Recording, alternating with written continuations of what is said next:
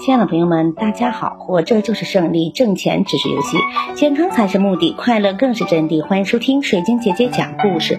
今天的故事名字叫《郭子仪单骑退敌兵》。安史之乱以后，不到一年，长安又紧张起来。原来，郭子仪手下有一名大将叫仆固怀恩，他在安史之乱中立过战功，他。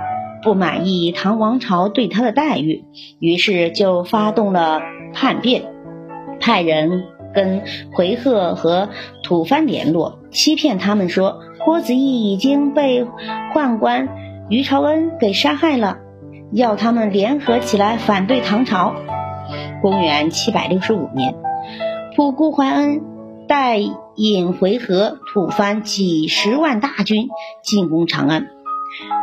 吐蕃怀恩到了半路上得了疾病死了，回纥和吐蕃大军继续进攻，唐军抵抗不住，回纥吐蕃联军一直打到了长安北边的泾阳，长安也受到了威胁。唐太宗和唐代宗和朝廷上下都动荡了，宦官于朝恩劝戴宗再一次逃出长安。由于大臣反对，没有逃走。大家都认为，要打退回纥、吐蕃，只有指望郭子仪了。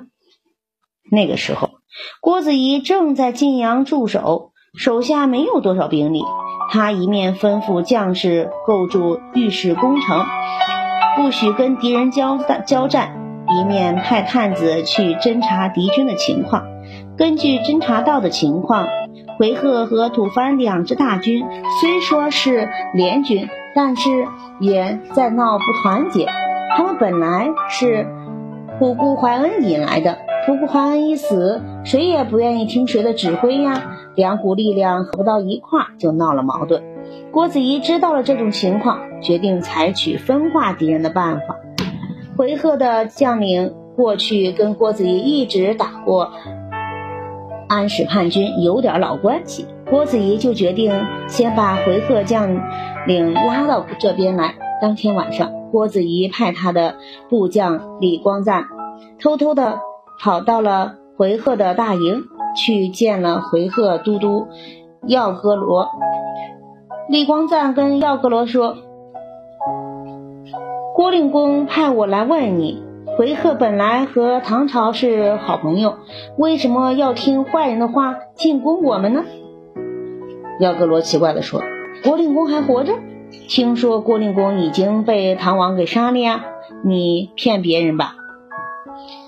李光赞告诉耀格罗说：“郭令公现在就在晋阳啊，但是回纥将领说什么也不相信。他们说，要是郭令公真在这。”那就请他自己来见个面。李光赞回到唐营，把回纥人的怀疑向郭子仪回报了。郭子仪听后，决定亲自去劝回回纥退兵。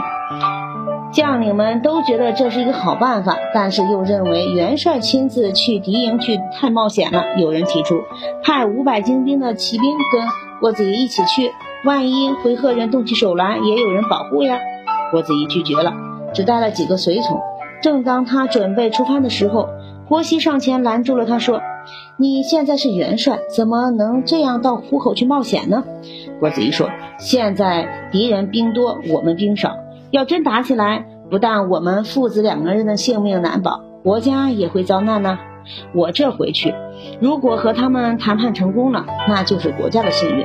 即使我有个三长两短，还有你们在呀。”说着，他就跳上了马，扬鞭而去。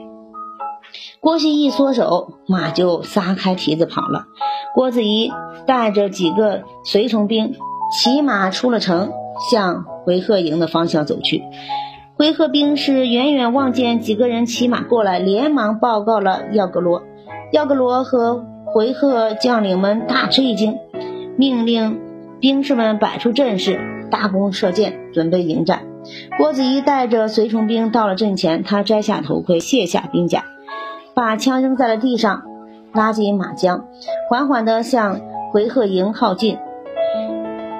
耀格罗和将领们目不转睛地望着来人，发现就是郭子仪，连忙翻身下马和他行礼。郭子仪跳下马，也走上去和他握手，和气地说：“你们回纥人曾经给唐朝立过大功，唐朝待你们也不错，为什么要帮助普固怀恩闹叛乱呢？我今天来到这里，就是为了劝你们悬崖勒马呀！我现在是孤身一个人来这里。”准备被你们杀掉，但是我的将士会跟你们拼命的。耀格罗很抱歉地说：“令公别这样说，我们受了普固怀恩的骗，以为皇上和令公都已经杀死了，中原没有主人，才跟着他来这里闹呢。现在知道令公还在这，哪会同你打仗呢？”郭子仪说：“突蕃和唐朝是亲戚关系，现在来这里侵犯我们。”掠夺我们百姓财物，实在是太不应该了。我们决心要回击他们。如果你们能帮我们打退突蕃，对你们也是有好处呀。耀格罗听见郭子仪的话，连连点头说：“我们一定替令公出力，将功补过。”耀格罗派人拿酒过去，郭子仪先端起一杯，把酒洒在地上，发誓说：“大唐天子万岁！”回纥可汗万岁！两军将领万岁！从现在起，谁要反违反盟约，叫他死在阵上。耀格罗也跟着郭子仪起誓，洒了酒，双方订立了盟约。郭子仪单骑访回纥营的消息传到了吐蕃营里，吐蕃的将领们害怕唐军和回纥联合起来袭击他们，连夜带着大军就撤走了。